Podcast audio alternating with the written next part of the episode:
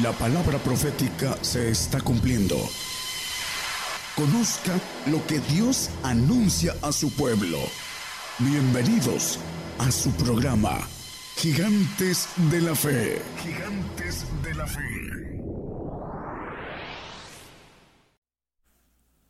Muy buenos días, hermanos. Dios los bendiga a todos nuestros radioescuchas y los que nos ven en las televisoras en diferentes partes del mundo. Eh, Dios les bendiga a todos los pastores y a todos los que trabajan en las televisoras y en las radios. También a los que nos escuchan, hermanos, Dios les bendiga. Que el día de hoy el tema sea de bendición para todos. Le he llamado las coronas. La Biblia habla de tres coronas y esas coronas están dadas exclusivamente para los que van al reino. Eh, los salvos, los que van al paraíso, no obtienen ninguna de las tres coronas que el Señor ofrece, que son glorias.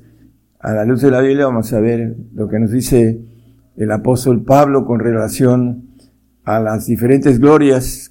Nos maneja que las estrellas es, tienen glorias diferentes una de otra. Vamos a verlo a la luz de la Biblia. Vamos a Apocalipsis 3.11, eh, una recomendación de el ángel a través de Juan, que debemos de retener nuestra corona. He aquí, yo vengo presto, retén lo que tienes para que ninguno tome tu corona. Bueno, eh, la Biblia habla de tres coronas aquí, de una manera global, de las tres, dice que ninguno tome tu corona. Es importante entonces que nosotros retengamos a través del conocimiento, del deseo, del esfuerzo, de la fidelidad, retener ese tipo de corona que eh, pactamos con el Señor y vamos a ver cómo vienen esas coronas eh, para que podamos obtener la bendición, eh, que es una gloria en cada una de ellas diferente. Vamos a, a otro texto también en Santiago 1.12, dice que es bienaventurado el varón que sufre la tentación porque cuando fuere probado recibirá la corona de vida que Dios ha prometido a los que le aman. Bueno, ah, aquí habla de una corona de vida. Vamos a ver que esa corona de vida está dada a los santos y por supuesto que a los perfectos. Los salvos tienen eh, una bendición de ir a un paraíso, pero no tienen esta corona de vida que es eterna y que por eso habla la palabra como corona de vida. Vamos a ir desglosando a la luz de la palabra. En Romanos 8.2 nos habla del espíritu de vida. Es una ley eh, para obtener este, esa bendición de esa corona de vida que es vida eterna. Porque la ley del espíritu de vida en Cristo Jesús me ha librado de la ley del pecado y de la muerte. El espíritu del Señor nos libra de la ley del pecado y de la muerte que nos maneja aquí el apóstol Pablo. Vamos a, ver eh, con más detenimiento eh, la bendición de este, eh, esa corona de vida en Primera de Corintios 1.2 nos habla de que el Señor nos santifica para tener claridad sobre eso, hermanos, a la iglesia de Dios que está en Corintios santificados en Cristo Jesús, llamados santos. El único que santifica es el Señor, porque Él hizo la obra de redención eh, en la cruz y a través de su sangre nos santifica. Eh, hemos visto eso en otros temas. Y aquí nos habla con claridad, santificados en Cristo Jesús, llamados santos. La importancia entonces de esta corona de vida, que es una ley del Espíritu de vida en Cristo Jesús, que nos libra de la muerte. Por eso eh, es importante entender que esa corona de vida está en este Espíritu del Señor Jesucristo, eh, nos dice también la palabra en Romanos 8, 9, que el que no tiene el Espíritu del Señor, el tal no es de él. Mas vosotros no estáis en la carne, sino en el Espíritu. Si es que el Espíritu de Dios mora en vosotros, hablando de los tres, y si alguno no tiene el Espíritu de Cristo, el tal no es de él. Bueno, el que no tiene el Espíritu de Cristo no tiene esta corona de vida.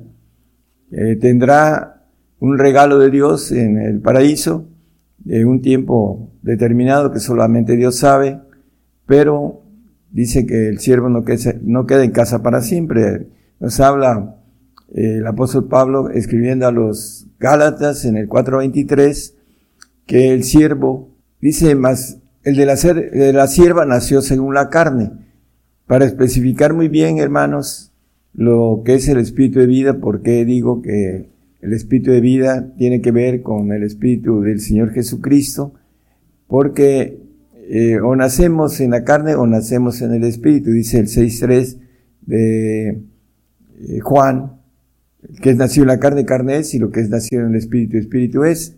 Y aquí nos dice que el hijo de la sierva, de Agar, nació según la carne, pero el de la libre nació por la promesa. Dice, el 4.24 el nos dice, hablando de esas dos eh, mujeres son por alegoría, son los dos pactos, el pacto de salvación, servidumbre, dice, los cuales cosas son dichas por alegoría porque esas mujeres son los dos pactos. El uno ciertamente del monte Sinaí, el cual engendró para servidumbre que es Agar. Bueno, el siervo, Juan 8:35, el siervo no queda en casa para siempre. Por eso dice que eh, no tiene esa corona de vida. Por eso se eh, maneja la palabra que esa corona de vida es para los que van al reino, no los que van al paraíso. El hijo queda para siempre. El hijo ya sea adoptivo y que tenga que estar ah, pasando de una eternidad a otra, teniendo una buena conducta, porque así lo dice Job 15:15, nos dice que él no confía en sus santos, hablando de los santos. He aquí que en sus santos no confía, ni en los cielos son limpios delante de sus ojos, los segundos cielos. No el tercer cielo de Dios, sino los segundos cielos no son limpios delante de sus ojos bueno, eh, no confía en los santos, le va a dar una gloria en el cual van a estar en el reino, van a tener vida eterna acondicionada.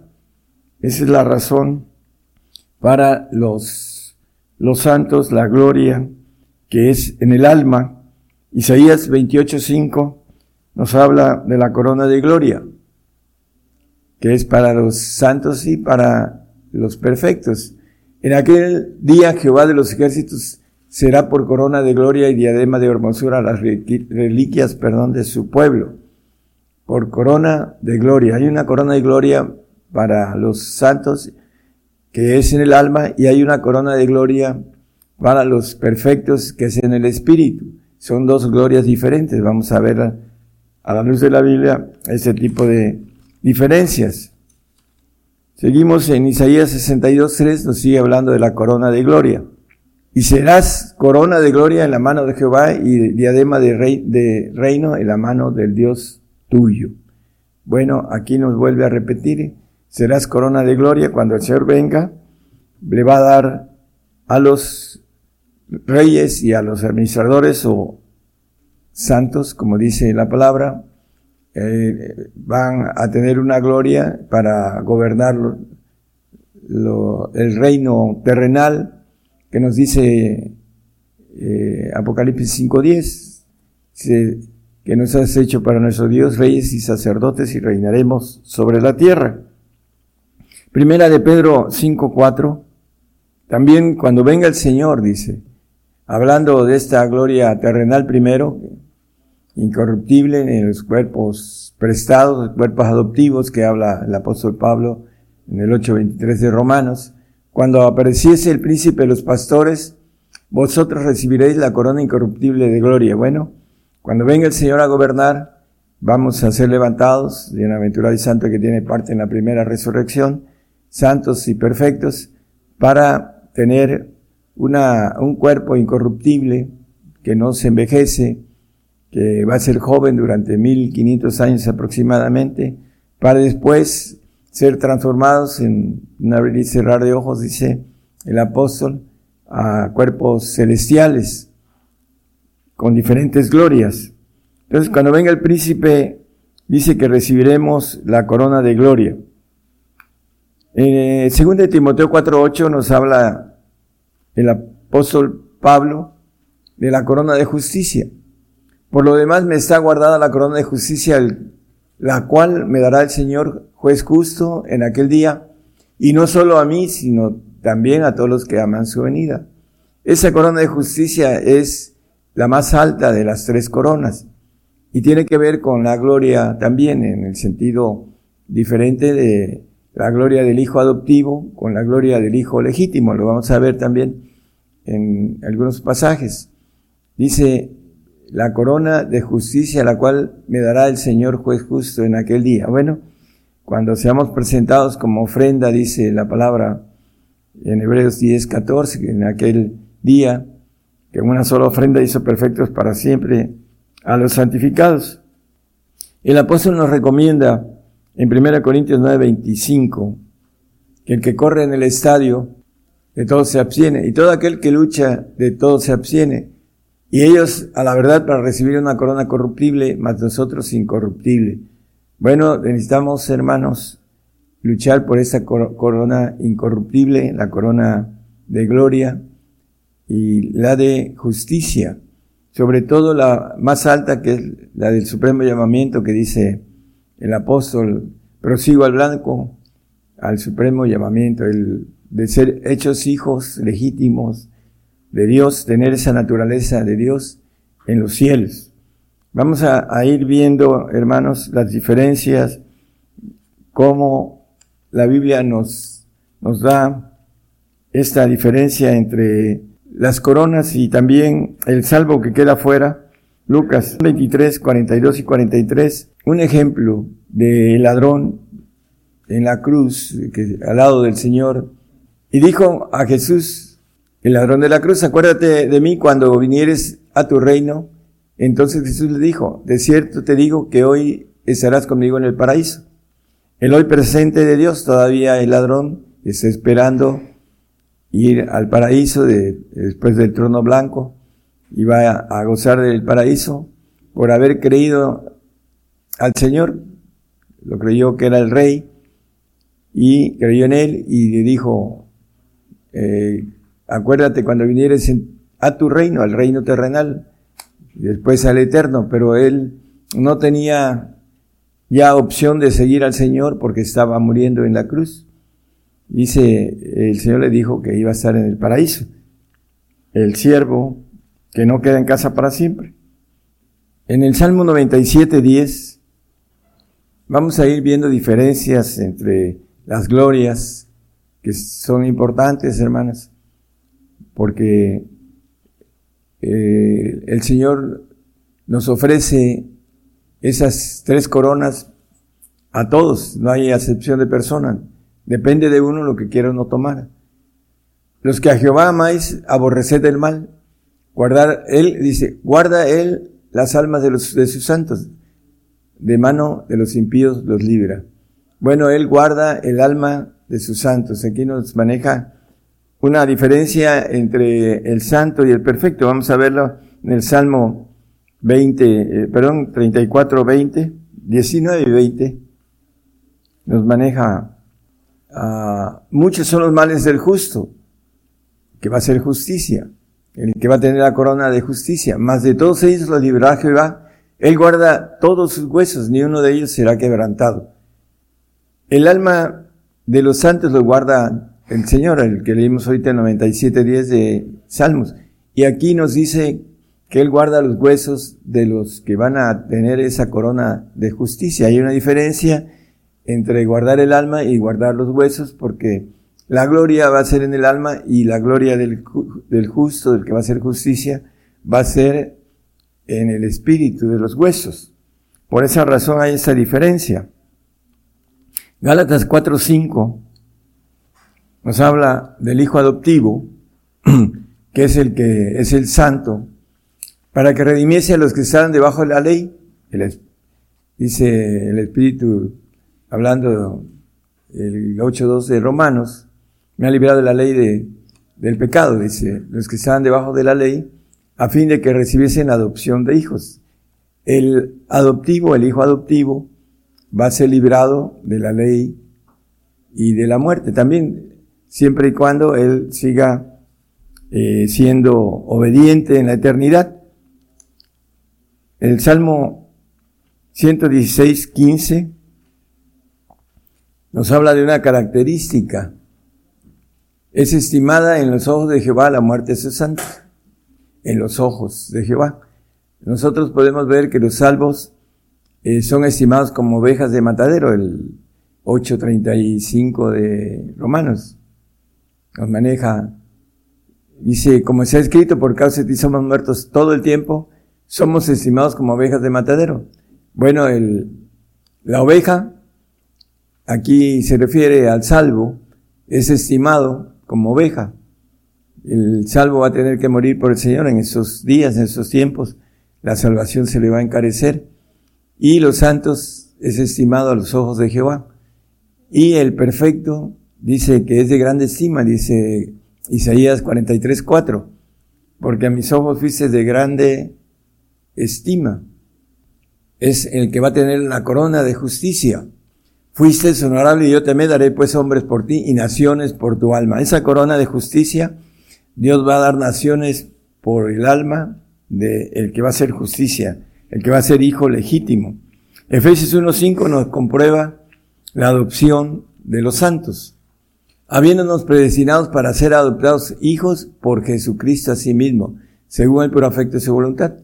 Bueno, para tener esta adopción necesitamos tener el Espíritu del Señor, como nos dice el 8.9 de Romanos, el que no tiene el Espíritu de Jesucristo, el tal no es de él.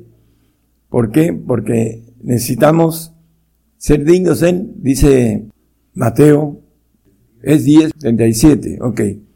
Ahí eh, dice, el que no toma su curso y sigue en pos de mí, no es digno de mí. El, que no es digno del Señor eh, es el salvo porque no le sigue. Dice, y sigue en pos de mí. Es aquel que va a la iglesia, tiene su vida natural, anda en la carne, pero no sigue al Señor. Entonces, el que sigue al Señor es el que es digno de Él. Por eso nos maneja Juan eh, manejando, el que me sigue no andará en tinieblas, dice el, un texto, eh, creo que es 8.12 de Juan, del Evangelio. Según de Timoteo 4.8, habla el apóstol Pablo sobre la corona de justicia. Por lo demás me está guardada la corona de justicia, la cual me dará el Señor juez justo en aquel día, y no solo a mí, sino también a todos los que aman su venida. Bueno, aquel día, el, día en donde sea entregado el apóstol Pablo, junto con todos los que podamos estar ahí con él, eh, como ofrenda, no como sacrificio, el sacrificio es para los santos, y por supuesto, eh, para los salvos, la salvación a través del sacrificio del Señor, pero la ofrenda es la ofrenda del cuerpo de Cristo, la ofrenda de los perfectos. Dice el 10.14 de Hebreos, con una sola ofrenda hizo para siempre a los santificados. En aquel día, el día donde se ha presentado el cuerpo de Jesucristo, para que eh, seamos hechos perfectos los que hayamos alcanzado esa corona de justicia que habla el apóstol aquí, que se le va a entregar, si gusta poner eh, Timoteo 4.8 de nuevo, hermano, por favor. Dice, por lo demás me está guardada la corona de justicia. Y retén lo que tienes, dice la palabra, ¿no? Esa corona más alta de todas, que se va a hacer justicia, eh, primeramente aquí en la tierra y después en los cielos. Lucas 16.23 nos habla de una plática que tuvo el rico con Abraham cuando alzó sus ojos, no dice abrió, sino alzó, porque cuando pasamos de esta dimensión a la otra, seguimos teniendo nuestros ojos del alma y vemos todo. Eh, aquellos que no han atravesado el umbral por cuestiones de, ya sea de autoridad divina, o también de autoridad satánica, aquellos que hacen pacto con Satanás, conocen cosas del otro, eh, de la otra dimensión, pero aquí dice que alzó sus ojos estando en los tormentos y vio a Abraham de lejos y a Lázaro en su seno. Ya sabemos la plática entre el rico y Abraham sobre Lázaro, ¿no?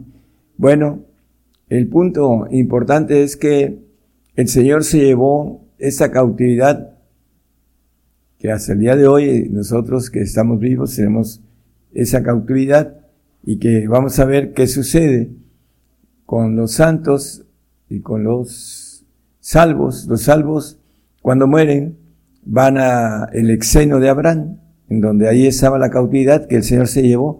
El Salmo 68, 18 dice que subió a los cielos, subiste a lo alto, cautivaste la cautividad, tomaste dones para los hombres y también para los rebeldes, para que habite entre ellos Jehová Dios. Bueno, el Señor se llevó la cautividad. Esa cautividad está en los cielos. En Hebreos 12, 12 23 nos dice que están en los cielos los, los santos, porque los salvos llegan ahí en la parte de abajo, a donde fue el exeno de Abraham, ahí van los muertos, los que duermen en Cristo y a la congregación de los primogénitos que están alistados en los cielos, y a Dios el juez de todos, y a los espíritus de los justos hechos perfectos.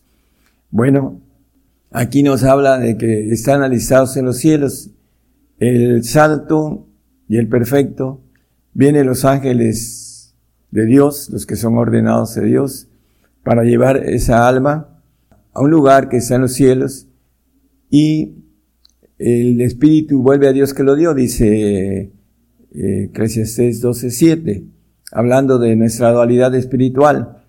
Y el polvo se torna a la tierra, esa carne, como era, y el espíritu se vuelve a Dios que lo dio, el espíritu de los huesos, y el alma va a un lugar, o va a un lugar de castigo, o va al exeno de Abraham como salvo, o va al segundo cielo como santo y perfecto. Eso es importante distinguirlo porque el salvo, cuando va a morir, por eso tiene temor a la muerte, porque vienen los ángeles caídos por su alma. Eso en el último momento de batalla en que el diablo quiere devorar esa alma que es nacida en la carne y no siguió al Señor, no se convirtió. Por eso es importantísimo, hermanos, que entendamos la conversión para estar en el reino. Sin conversión nadie estará en el reino. Por eso eh, deseamos que usted, como salvo, adquiera y desee y tome esa decisión valiente que solamente los valientes arrebatan el reino de los cielos. Porque nos dice la palabra, el, el Salmo 55, juntadme a mis santos los que hicieron pacto conmigo con sacrificio. La santificación es un sacrificio, el bien, el sacrificio, habla Apocalipsis de la sangre de los santos en varios pasajes. Además, como referencia, el 16.6 de Apocalipsis, el 17.6 de Apocalipsis, el 18.24 de Apocalipsis, podemos ver y dar otros textos, el 24 también, etcétera, ¿no? Aquí nos maneja la mujer embriagada de la sangre de los santos y la sangre de los mártires de Jesús.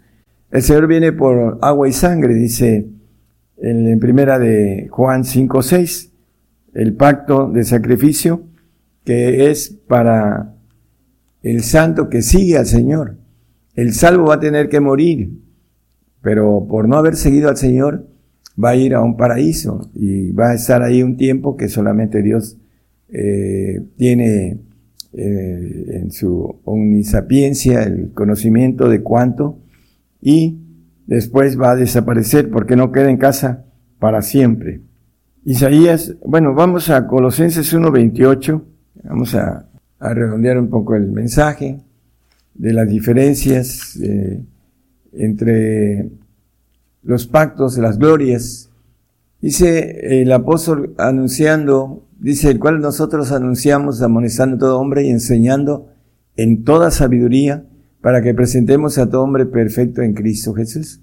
Bueno, el apóstol hablando de lo que es eh, el deseo y la meta, era presentar a todo hombre perfecto en Cristo Jesús.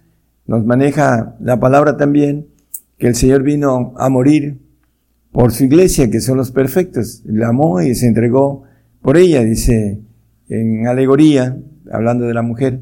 Y nos dice en el 32, 5, 32 de Efesios, que ese misterio es grande, mas os digo esto con respecto a Cristo y a su iglesia.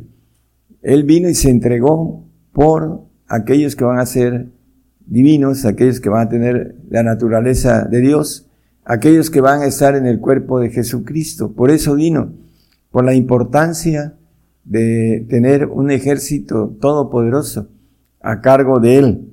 Ese es el, plan divino y que Él eh, tomó la decisión de venir y hacer la redención en una, en un camino bien difícil que dice no tuvo por pasar la cruz, la vergüenza de la cruz, él se humilló y fue obediente hasta la muerte y muerte de cruz. Bueno, el propósito y la diferencia entre el santo y el perfecto nos los maneja también el, el apóstol Juan en su evangelio. Juan 10, 28 nos dice, yo les doy vida eterna y no perecerán para siempre, ni nadie las arrebatará de mi mano.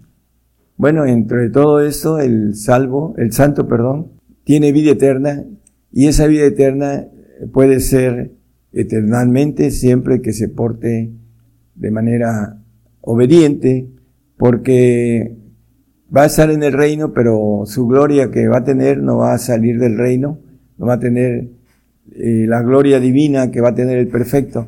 Nos dice el 3.12 de Apocalipsis que estará como columna en su templo.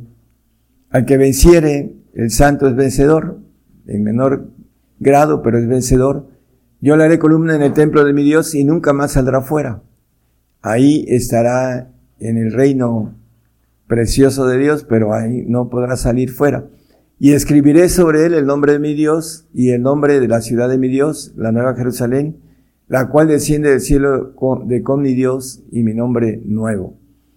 El santo estará en, eh, en, ese, en esa bendición como pueblo santo, como uh, sacerdote levita o eh, lo que es el, el, sumo sacerdote, el pontífice.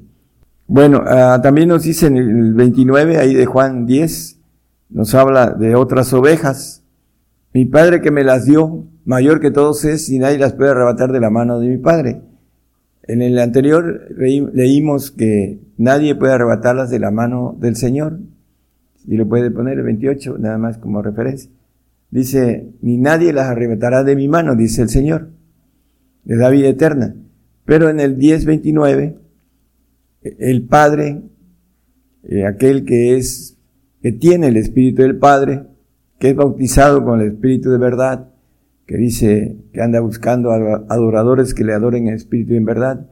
Dice, mayor que todos es, y nadie las puede arrebatar de la mano de mi Padre. Las ovejas del Padre, los hijos que van a ser eh, con el ADN divino completo, eh, van a tener la bendición de, de ser eh, ángeles de Jehová Todopoderosos. Aquel que es bautizado en el bautismo del Padre, pero para llegar a tener el bautismo del Padre necesitan primero tener el bautismo del Espíritu Santo, después el del Señor y por último el del Padre, tener que eh, madurar y ser eh, espiritualmente adulto para que el Señor nos lleve al Padre, para que podamos tener la naturaleza de Dios. Por esa razón existen estas dos ovejas, las ovejas de Cristo y las ovejas del Padre. Y Daniel 7:27 nos habla de estas ovejas que son hijos del Altísimo y que el reino y el señorío y la majestad de los reinos debajo de todo el cielo se ha dado al pueblo de los santos del Altísimo. Hay santos eh, que son santificados por el Señor, ya lo vimos en el 1.2 de 1 Corintios, y aquí nos habla de los santos del Altísimo, los que tienen el Espíritu del Padre, cuyo reino es reino eterno, los reinos de todos los segundos cielos, y todos los señoríos le servirán y obedecerán, harán justicia, porque van a tener la corona de justicia, la naturaleza divina, que nos habla la palabra. Con relación a las glorias, nos dice en el 15 eh, de Corintios, el apóstol Pablo, una es la gloria de las estrellas, una de otra, para entender el, el 15, 41, Una es la gloria del sol y otra la gloria de la luna y otra la gloria de las estrellas, porque una estrella es diferente de otra en gloria. Bueno, el punto importante es que el salvo va a tener una gloria menor, el santo va a tener una gloria que es mayor que la del salvo, pero no va a poder salir a gobernar los cielos porque no tiene esa corona o esa gloria eh, divina que es el cuerpo eh, semejante al cuerpo de Jesucristo, como dice el 3, 21 eh, de Filipenses, que esta, ese cuerpo de bajeza sea el cual transformará el cuerpo de nuestra bajeza para ser semejantes al cuerpo de su gloria, para poder viajar en los espacios del universo, necesitamos tener la gloria de este cuerpo que nos maneja semejantes al Señor. Dice, para ser semejantes al cuerpo de su gloria, la gloria que Él tiene, que como Dios nos ofrece esa gloria que nos maneja eh, 17-22 de Juan, yo la gloria que me dices les he dado. Y yo, la gloria que me dices les he dado para que sean una cosa como también nosotros somos una cosa esa gloria que vamos a tener en los segundos tronos. El que venciere, dice, yo le haré que se siente conmigo en mi trono, el trono que él tenía, ahora se sienta como yo he vencido y me he sentado en el trono de mi Padre. El 3.21 de Apocalipsis, como referencia de la gloria de la corona de justicia, dice el apóstol, que eh, me está guardada, dice, y no solo a mí, sino a todos los que esperan su venida, todos los que le aman.